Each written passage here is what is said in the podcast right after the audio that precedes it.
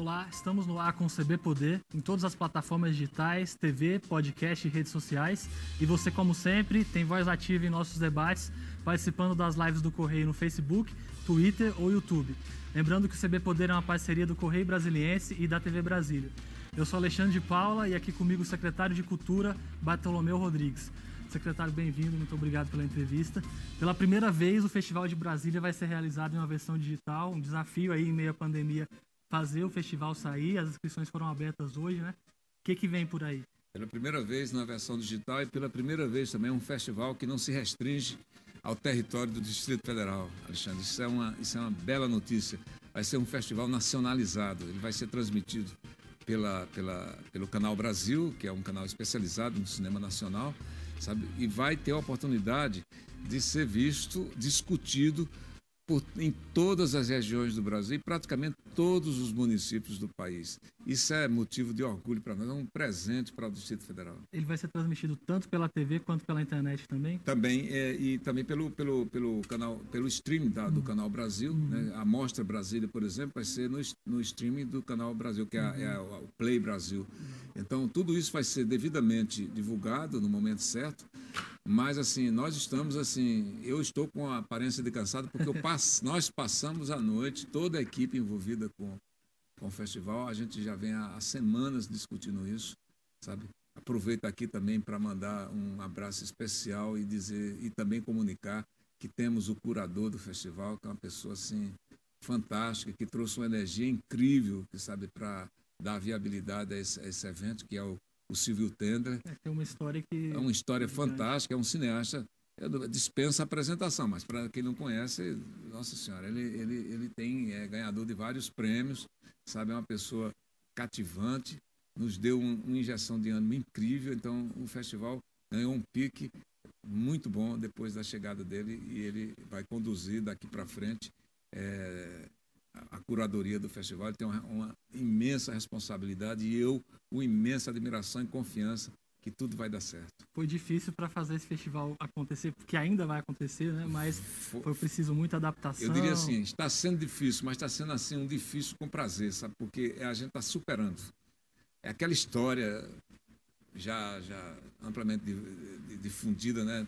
Nós, é, ou seja, o, o difícil dá, dá mais. O homem não sobe a montanha porque é fácil, ele sobe porque é difícil, é um desafio.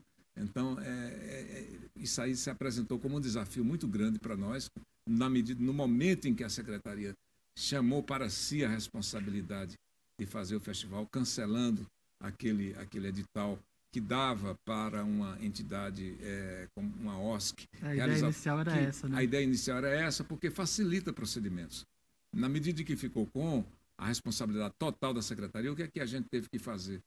Colocar um grupo imenso da secretaria, sabe, para tocar o festival, porque são muitos. Se você quiser colocar um copo d'água aqui nessa, posição dentro do festival, você tem que justificar e tem que fazer todo um trabalho jurídico em torno daquilo. Então, eu, inclusive, ressalto a, o auxílio que nós tivemos muito grande do nosso departamento jurídico e da Procuradoria-Geral do Distrito Federal, que nos atendeu plenamente para que a gente pudesse é, cumprir todos os prazos legais e colocar o festival finalmente lançar o edital para as inscrições. Apesar de ser uma edição muito diferente, essa experiência com a secretaria à frente pode ser usada para o futuro, pode a secretaria pode vir a, a, tocar os próximos festivais também, já a gente espera na versão presencial de novo? Alexandre, isso é, isso é uma, olha, isso é uma questão boa e, e, inclusive para as próximas gestões que tiver na secretaria, sabe? Mas é, é, é possível, sim. É possível e a gente pode repensar essa forma de fazer para evitar justamente que uma escolha, apenas uma escolha, e foi isso que aconteceu. Muita gente me pergunta, mas por que? Se estava tudo certo, se estava tudo bem com a empresa que foi escolhida, por que, que cancelou o edital? Porque o, o momento, nós vivemos um momento especial, vivemos um momento de pandemia, vivemos um momento de, em que a solidariedade não é só uma palavra, não, ela é uma, ela é uma necessidade, o entendimento, o espírito cooperativo. Não estava vendo, então começa a ter aquela, aquelas disputas políticas, disputas, é, é, enfim, uma, uma, uma, guerra entre si que fica de lição para todos nós. Não temos, não tem a menor, o menor problema de abordar esse assunto, porque isso precisa ficar de lição entre nós, o momento é de união. Então, nesse sentido, o Estado tem essa prerrogativa também. Então, olha, se, tá, se não está havendo entendimento, e se nós vamos lançar um festival com essa sombra de suspeição, ah, mas não podia por isso, ah, tem irregularidade. Que irregularidade? Não há irregularidade nenhuma, mas quando se coloca a coisa dessa forma e você precisa ficar se explicando muito, olha, meu amigo, quando você está explicando muito, você tá, já perdeu a razão. Então, só tem uma é. solução. Para quem está assistindo a gente passa uma um régua nisso, exatamente, passa uma régua nisso e vamos Aí eu disse, vamos para frente. Que houve várias críticas à, à, à Oscar que foi escolhida. É, né? a, maior crítica que se tem, a, a acusação, vamos dizer assim, a mal, mal pecada é que não tem experiência em fazer festival. Eu não sei se isso é, seria, se é motivo, sabe? Então, mas enfim, não vou entrar no mérito, isso aí tem, é uma prerrogativa também, nós não, não, tínhamos assinado nada, era apenas um, um, é, como, é um chamamento, quer dizer assim, quem está disposto para trabalhar conosco. Então, não houve entendimento, não houve esse espírito colaborativo. Zero. Vamos zerar. Zero o relógio, vamos começar de novo.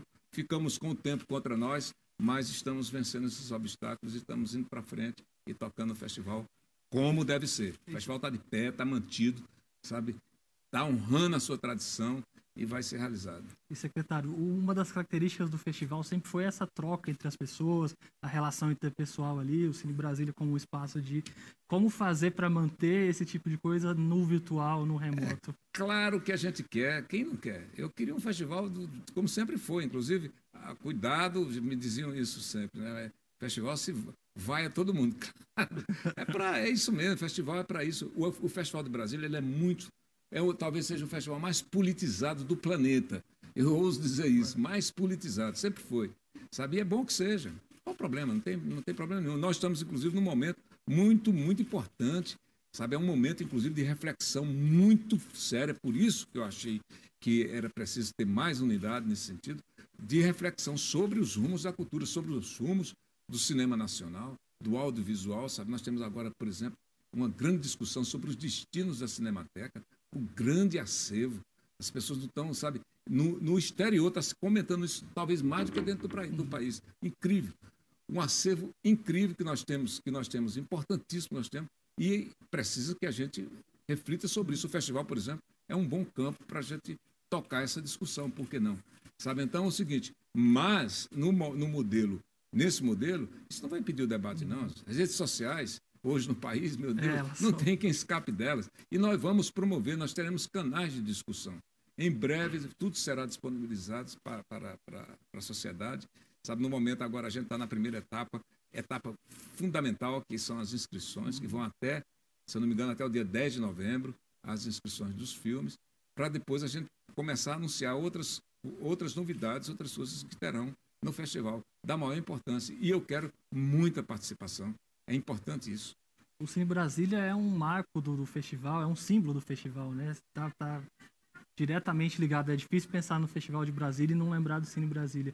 É possível ter alguma coisa lá respeitando essas uh, as limitações desse período? Eu só não vou te antecipar que vai ter, porque a gente ainda está vendo algumas questões de protocolo de saúde, mas a gente está planejando fazer alguma coisa, inclusive até a, até a, a estação do metrô que ganhou o nome do Cine Brasília, a gente está até pensando, inclusive, talvez tenha uma. Eu conversei bastante esse, esses dias com a administradora do plano piloto, a Ilka Teodora, a gente está planejando fazer uma exposição permanente ali dos cartazes que marcaram época, utilizar a estação do metrô para ser uma estação cinéfila mesmo, sabe? Então, e nós estamos planejando sim, talvez a gente faça alguma cerimônia lá no Cine Brasília. É nossa intenção vamos com calma, vamos devagar, cada coisa no seu tempo, mas eu acho que nós não, o Cine Brasil não pode ficar de fora, é da maior importância, é um símbolo, como você falou. É, Para a exposição tem muito material, né? Muito não material, falta história, belíssimo material. Da, da mesma forma, você não me perguntou, Alexandre, mas eu vou me antecipar, da mesma forma, é, da questão do drive-in, uhum. sabe? Nós, eu não, não, nós não anunciamos na, em sua totalidade, mas não está descartada é porque eu não quero criar falsa expectativa também, mas o certo, o, o fundamental é, é, seria nós termos o canal de transmissão. Foram, foram meses de negociação, sabe? Muita conversa, muito, muito entendimento para que a gente chegasse a esse denominador comum. finalmente chegamos, então já está garantido. Agora a gente vai passar para algumas coisas que são, são varejos, mas varejo importante. Então, por exemplo, o Cine Drive não está descartado. Tá? Não está descartado.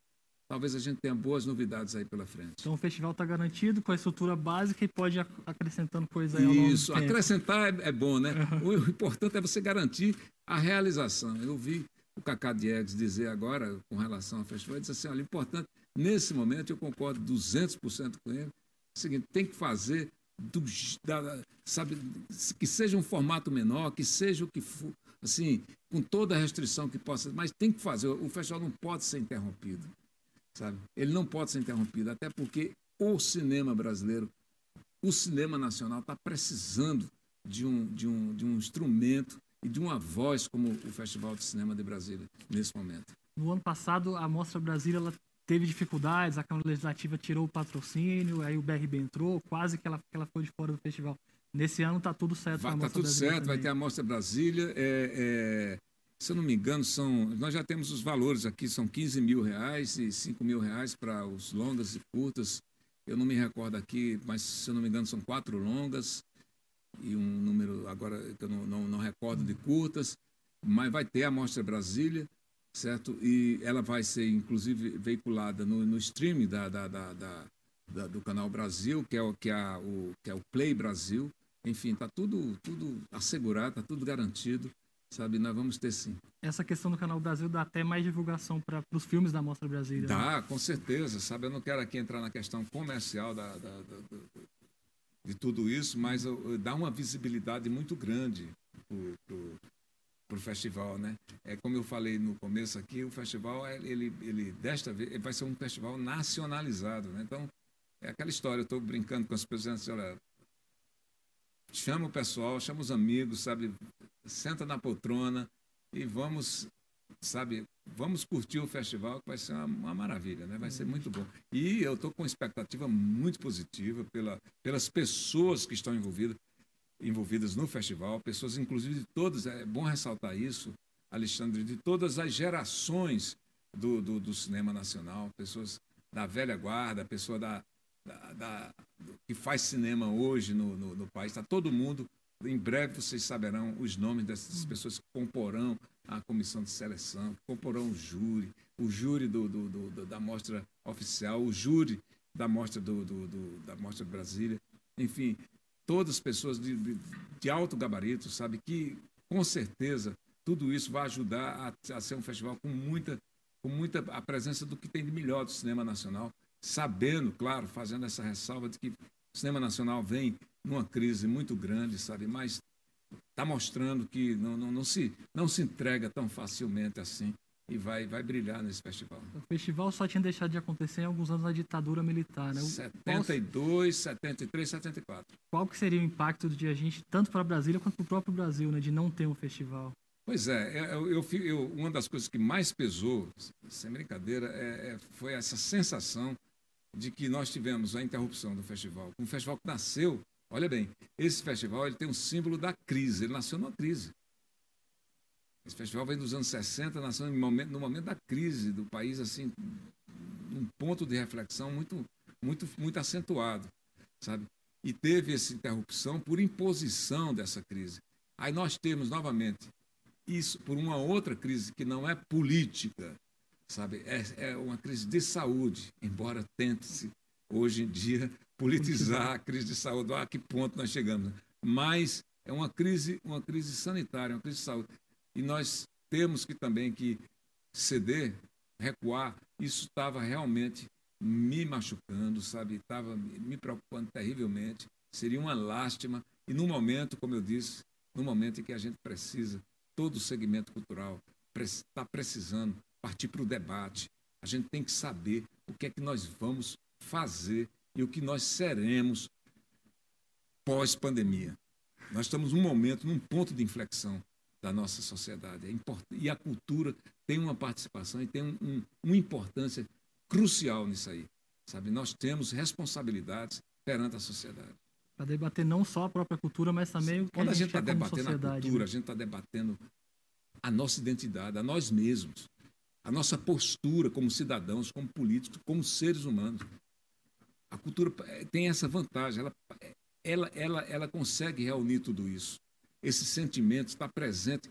Quando a gente está discutindo questões culturais, questões culturais de verdade, e não coisas pontuais disso, daquilo outro, tem que fazer isso. Não, quando a gente está discutindo, nós estamos discutindo a nós mesmos, a nossa sociedade, qual o nosso direcionamento, o que é que nós queremos de país, como país, que proposta nós temos para, para o futuro. Isso é, isso é muito importante. E, secretário, o senhor anunciou, saindo um pouco do assunto do festival, o senhor anunciou recentemente que as festas de Réveillon e de Carnaval com o dinheiro do governo não vão acontecer. O que, que, que fatores que pesaram mais para essa decisão? Veja bem, Alexandre, quando eu falei aquilo, é, eu deixei bem claro que aquilo é, ainda não era uma decisão oficial, mas era um apontamento, uhum. ou seja, a gente estava já conduzindo a questão e estamos conduzindo nesse sentido. Porque estamos conduzindo de uma forma responsável. Sabe, se você me apresentar um protocolo para uma festa de carnaval eu vou te dar um prêmio. certo? Com segurança. Porque é o seguinte, é, é, você sabe o que, é que, eu, que eu quero dizer? Uma festa que tem, sabe, é, é movida a, a, a, movimentos que, que transcende a normalidade do ponto de vista assim, não é uma coisa, não é uma festa na, no, assim do dia a dia. Ela, ela, ela é movida a alguns excessos e é natural que seja. Para isso, inclusive, é que todo o aparato de segurança do Estado, no, aqui e no mundo todo, se move e se mobiliza com o Carnaval. A Secretaria de Segurança já tinha, inclusive, nos questionado, afinal, vai ter ou não vai, porque precisa se programar. Os blocos precisam se programar. Eu ouvi, inclusive, dos, de alguns blocos, não oficialmente, agora eles estão mandando, fiquei sabendo, uma proposta oficial de adiar o Carnaval, transferir para outra data, tudo isso será discutido. Sabe? Mas eu vi algumas ponderações deles próprios, ponderações corretíssimas. Sabe? Eu vi de, em outras cidades, em outras localidades aqui do país, ponderações corretíssimas. Agora, o Estado tem responsabilidade. Nós não vamos colocar recurso numa coisa que nós não sabemos como vai estar no, no período do carnaval. Aí diz assim, aí em, em agosto, nós não temos certeza como estará agosto. É preciso, primeiro, antes de mais, nós não, nós não previmos esse, esse virar, ah, mas nós estamos num momento de refluxo. Mas não dá para saber, né? A Europa, por exemplo, com o A Europa está vivendo, viveu o momento de refluxo, está vivendo um, um outro momento agora. Então é o seguinte, queira Deus, eu torço, sabe? É com tristeza que a gente faz, faz esse tipo de planejamento, cancelando. Eu gostaria de dizer o seguinte, nós vamos comemorar em dobro o carnaval. Era, meu, era minha, minha grande satisfação, seria essa. Ficaria muito feliz se pudesse dar essa notícia. Mas é o seguinte, sim, mas a, a vacina está saindo, vai sair. Saiu a vacina. Até chegar todo Quem mundo é garante é difícil, que né? até lá 7 bilhões de pessoas, ou, ou, será só o Brasil que vai estar imunizado? O mundo inteiro está esperando essa vacina. E outra coisa, a eficácia dessa vacina, sabe, ainda é um, é um, é um ponto de interrogação. Ainda é um ponto de interrogação. O, o, a Covid, Sabe, se você se abstrair um pouco dessa discussão política que se faz hoje sobre a vacina, a Covid ainda é uma doença relativamente desconhecida. Ela ainda está em estudo para você assegurar que no, no dia X a população de Brasília está imunizada. Eu acho que a população compreende isso. Eu acho que a maioria, a maior parte da sociedade compreende isso e sabe que o Estado não está querendo cercear a liberdade, nem cercear a, a, a, alegria do povo. Pelo muito pelo contrário, nós gostaríamos de estar anunciando isso. Agora nós temos que ter responsabilidade. A gente precisa fazer só uma pausa, já volta. Um minuto e a gente retorna com mais CD Poder, que hoje recebe o secretário de Cultura e Economia Criativa, Bartolomeu Rodrigues. Até já.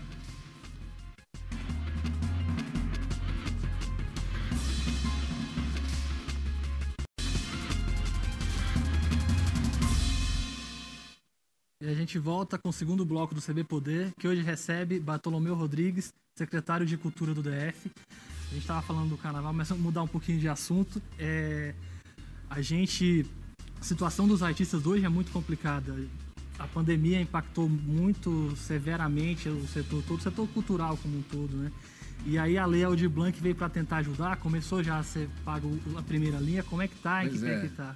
Hoje nós temos, inclusive, Alexandre, tá, nesse momento tem uma equipe toda lá na secretaria reunida, pessoal que, tá, que, que tem um grupo de trabalho lá exclusivamente para tratar, porque esta semana a gente começa a pagar a linha 1.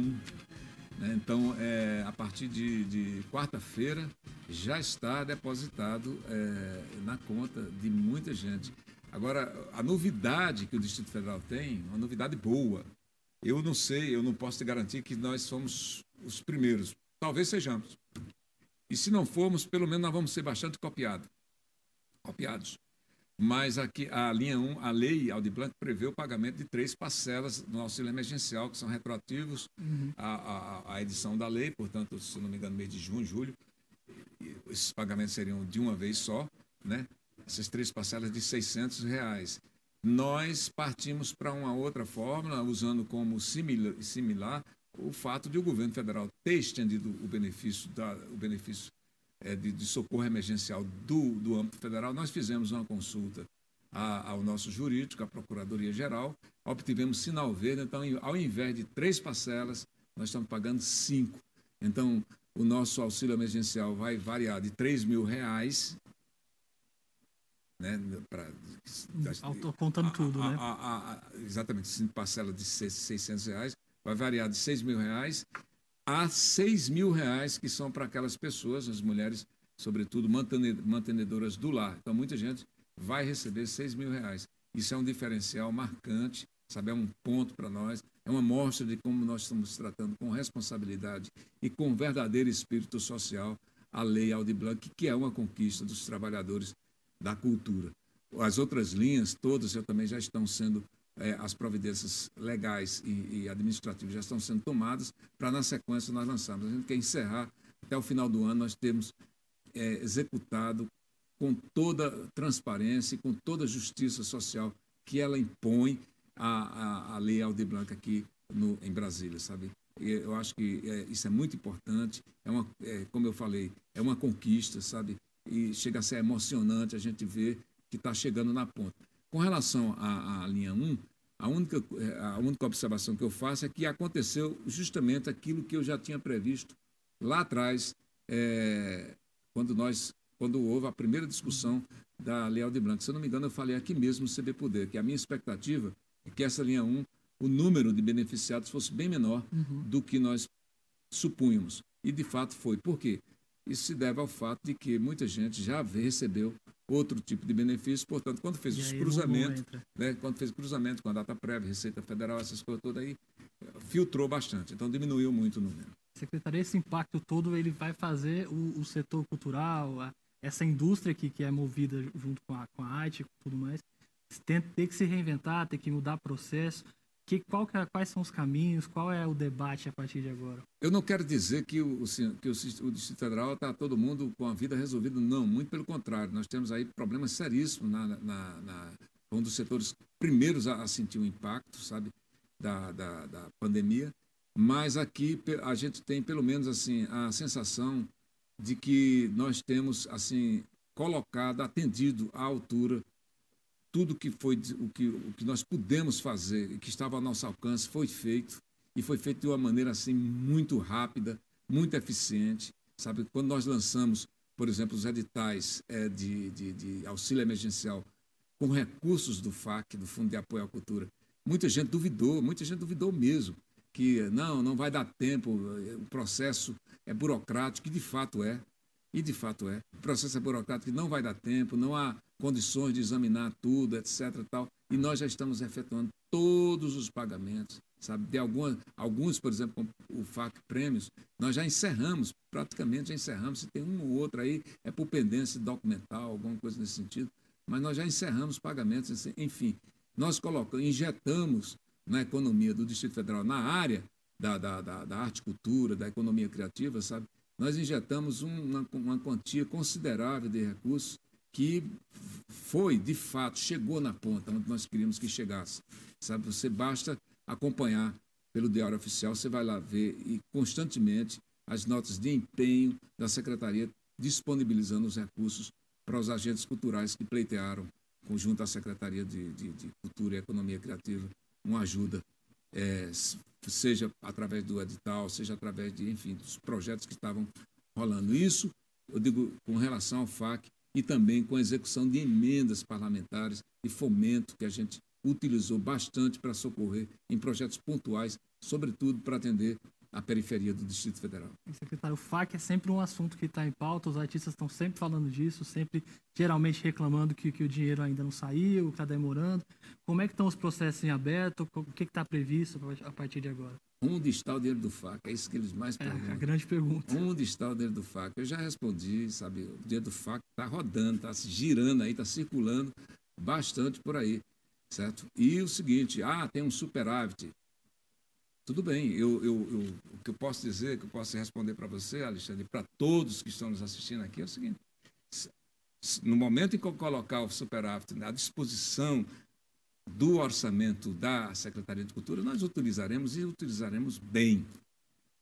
Utilizaremos bem da mesma forma, nós fomos até o fim com todos os recursos que foram disponibilizados para o FAC este ano. No dia 31 de agosto, quando nós consultamos a, a, a Secretaria da Economia, o Tesouro da, local, o que restava de disponibilidade, o que foi apontado, restavam 9 milhões, nós fizemos o, o, o, último edital, que foi o FAC Visual Periférico, e estamos executando ele. Então é o seguinte, nós trabalhamos com aquilo que está disponível para nós. Se há um superávit, sabe, e se, se há esse questionamento, o Tribunal de Contas está questionamento se há, então vamos descobrir no momento que esse dinheiro estiver na frente, estiver ali na tela do computador da Secretaria do, do, do Recurso Disponível, não tenha dúvida, nós vamos utilizar e bem esse dinheiro. Secretário, como fazer, tendo esse dinheiro, para garantir que o FAC seja mais democrático, que ele chegue a mais pessoas, que ele não fique no, nos mesmos meios? Né? Aí sim, aí é outra questão. Aí é uma questão de política pública cultural. Certo? Nesse momento, a Secretaria tem se debruçado muito sobre isso. Nós temos que ter um projeto para a cultura no Distrito Federal. O Distrito Federal já não é mais aquele aquele, aquele distrito federal que nós conhecíamos há anos atrás. Ele é hoje um, um caldeirão, na verdade, de, de, de, cultura, de movimentos culturais, sabe? Hoje, a periferia, por exemplo, do Distrito Federal, ela tem o, o, o fazer cultural dela hoje é muito importante, é muito forte. A gente tem que ter um olhar para esse pessoal. Então é o seguinte, eu não quero praticar uma política pública, cultural, para sustentar estruturas já que, de uma certa forma, obsoletas. A gente tem que diversificar. Diversificar no, em todos os sentidos. Sabe, é uma palavra gasta, mas tem que democratizar, dar mais acesso, dar mais voz, ouvir mais os setores, sabe, para a gente pulverizar. Quando eu falo pulverizar, não é assim, jogar dinheiro para cima, não. Não, é direcionar em projetos que realmente. Porque o importante é que aquele recurso seja visto como um investimento. O Estado não tem que sustentar a cultura, ele tem que investir e apostar no agente cultural, para ele gerar emprego, para ele gerar renda, para ele manter a tradição cultural viva. Você tem que promover isso aí, não é sustentar. Você não pode transformar o FAC, meu FAC, minha vida. Não pode ser assim. O FAC é de todos, o FAC é de todos e ele tem que servir para sustentar toda uma cadeia produtiva da cultura. Certo? Quando eu digo toda, ele tem que, ele tem que penetrar, por exemplo, em segmentos que nunca tiveram acesso a recurso público e faz cultura. Está fazendo cultura ali, resistindo bravamente. Nós temos que chegar junto dele. Nós temos que chegar junto dele e dizer assim: ó, vem, vamos fazer cultura junto com você também. Sabe? Porque você está mantendo uma tradição, você está empregando gente, sabe? Você está gerando, gerando renda para a população, ao mesmo tempo em que você está tornando a cultura um elemento, inclusive, civilizador, um elemento de paz, sabe? Numa sociedade que precisa de, sabe, de trazer os jovens para atividades desse, nesse sentido. Sabe? Então, esse, esses programas que tem por aí, muitas vezes espontâneos, precisam ter um olhar muito especial da Secretaria de Cultura. Assim, ela estará fazendo política pública cultural. Secretário, é aquela pergunta que a gente espera muito que chegue a hora de não precisar mais fazer, já até deve saber o que, que é, mas o, o Teatro Nacional, como é que está o processo burocrático, como é que, que vai? Está indo Está indo, certo? Nós está indo, está dentro do cronograma, ainda está na fase, mas em breve a gente já tem, vamos ter é, algumas coisas acontecendo efetivamente no Teatro Nacional. Nós já identificamos, inclusive, como começar a, vamos dizer assim, direcionar as primeiras obras do Teatro Nacional, certo? Há duas semanas aproximadamente, Alexandre, eu acho que tem duas semanas ou três no máximo, eu estive com uma equipe técnica da Nova Cap, a gente, eu fiz um, a gente fez um, um, uma visita em, em locais assim que eu te confesso, eu nem sequer tinha ideia que existia dentro do, do Teatro Nacional para nós verificarmos alguns problemas estruturais que precisam, são obras que não vão, aí onde está, né? São aquelas obras que não vão aparecer para o grande público, mas, mas que precisam ser feitas e precisam ser feitos primeiro, porque senão a casa cai. Você está entendendo? Primeiro tem que colocar as escoras, sabe? Primeiro tem que sustentar aquele, aquele grande edifício, sabe? Muitas vezes com obras que não estão assim, ah, não, as pessoas querem ver logo como é que se mudou o estofamento do, da sala Martins Pena, se a sala Vila Lobo já está com colorido especial, não. Sabe? Isso aí nós vamos chegar lá, mas vamos com calma que vai chegar. Dá para ter uma ideia de quando a gente vai poder o ano que ter... vem O ano que vem a gente vai estar tá em, a todo vapor no Teatro Nacional. O que fez demorar agora esse processo, depois dos recursos chegarem, foi a burocracia mesmo? O que, foi, o que fez demorar, não, não, o próprio recurso, inclusive, ele precisa, para ele ser liberado, a gente precisa de atender uma série de exigências. O que, o que faz demorar é porque esse, esse é, é bom que se diga isso, é bom que se pergunte, é porque o Teatro Nacional fechado, ele é produto de um erro que foi cometido na gestão passada. Eu não gostaria de ficar tocando em questões políticas, não, mas é verdade. O Teatro Nacional é a cara do descaso, é a cara do abandono que foi feito com o Distrito Federal. Nós estamos tentando corrigir esses erros. É um caminho muito difícil, sabe? É preciso que se diga que toque na ferida. Sabe? É que toque na ferida. Cada, cada passo que a gente vai dar, a gente encontra um erro que foi cometido lá atrás. Sabe? Infelizmente, nosso tempo acabou. Tem muita coisa para falar ainda, mas o tempo é curto. Muito obrigado pela entrevista. Obrigado. CB Poder fica por aqui. Obrigado pela sua companhia e amanhã tem mais.